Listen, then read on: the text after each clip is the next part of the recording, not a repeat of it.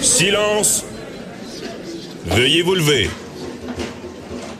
La cour présidée par l'honorable François-David Bernier est déclarée ouverte. Entrez dans les coulisses de la justice. Écoutez, vous serez pas jugé.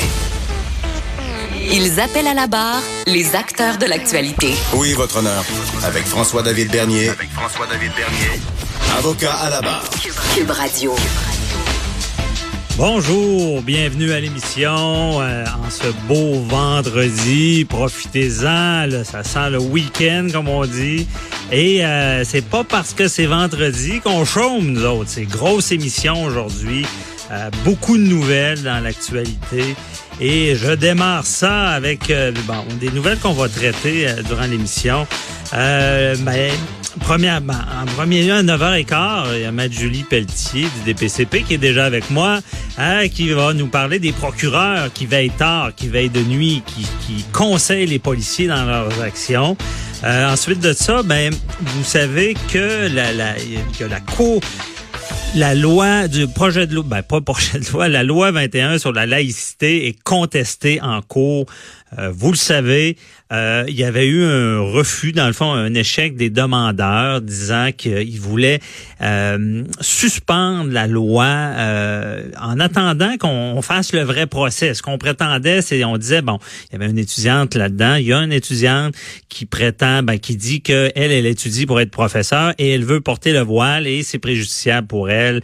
il, y a, il, y a, il y a des, on soulevait des problématiques malgré cette clause dérogatoire qui en qui, impose un peu cette loi-là. Euh, on, veut, on avait eu un revers et là on est en appel et euh, pour bien comprendre, c'est qu'on a demandé une autorisation d'appeler parce que des fois il y a des appels qui sont de plein droit, mais d'autres fois il faut demander la permission, dire ben il y a un problème et j'aimerais que la, cour d'appel m'entende et ça a été accepté pour qu'il soit entendu. On va en parler avec Maître Marc Bellemare tout à l'heure. Euh, ensuite de ça comme nouvelle, ben regardez, j'ai pas beaucoup de temps parce qu'on va parler à Maître Jean-Pierre Rancourt pour euh, parce qu'il y a Construction Frank Catania qui bénéficie d'un arrêt Jordan. Oui, encore Jordan, c'est d'actualité. Il y a encore des arrêts de procédure. Ben, maître euh, euh, Rancourt va nous expliquer comment ça fonctionne. Et pour moi, ben, dans l'actualité, ce qui m'a marqué, honnêtement, ce qui me marque là depuis hier, c'est le, décès du petit euh, bébé au, au, au cinéparc. Déjà, on, se pose des questions sur ce qui s'est passé là-dedans.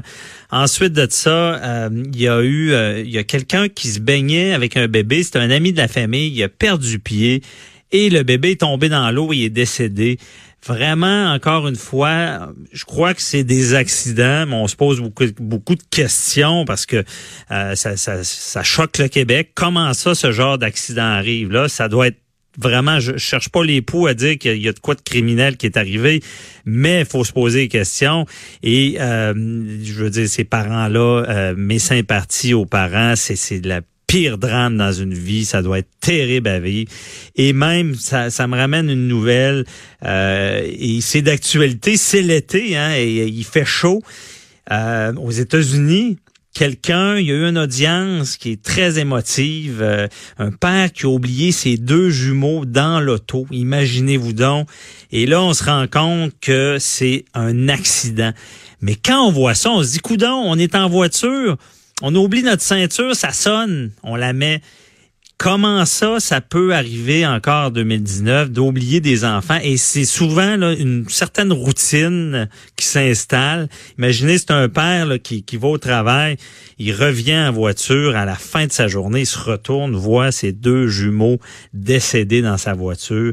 Donc c'est une nouvelle qui est marquante et je suis pour la prévention, vous le savez.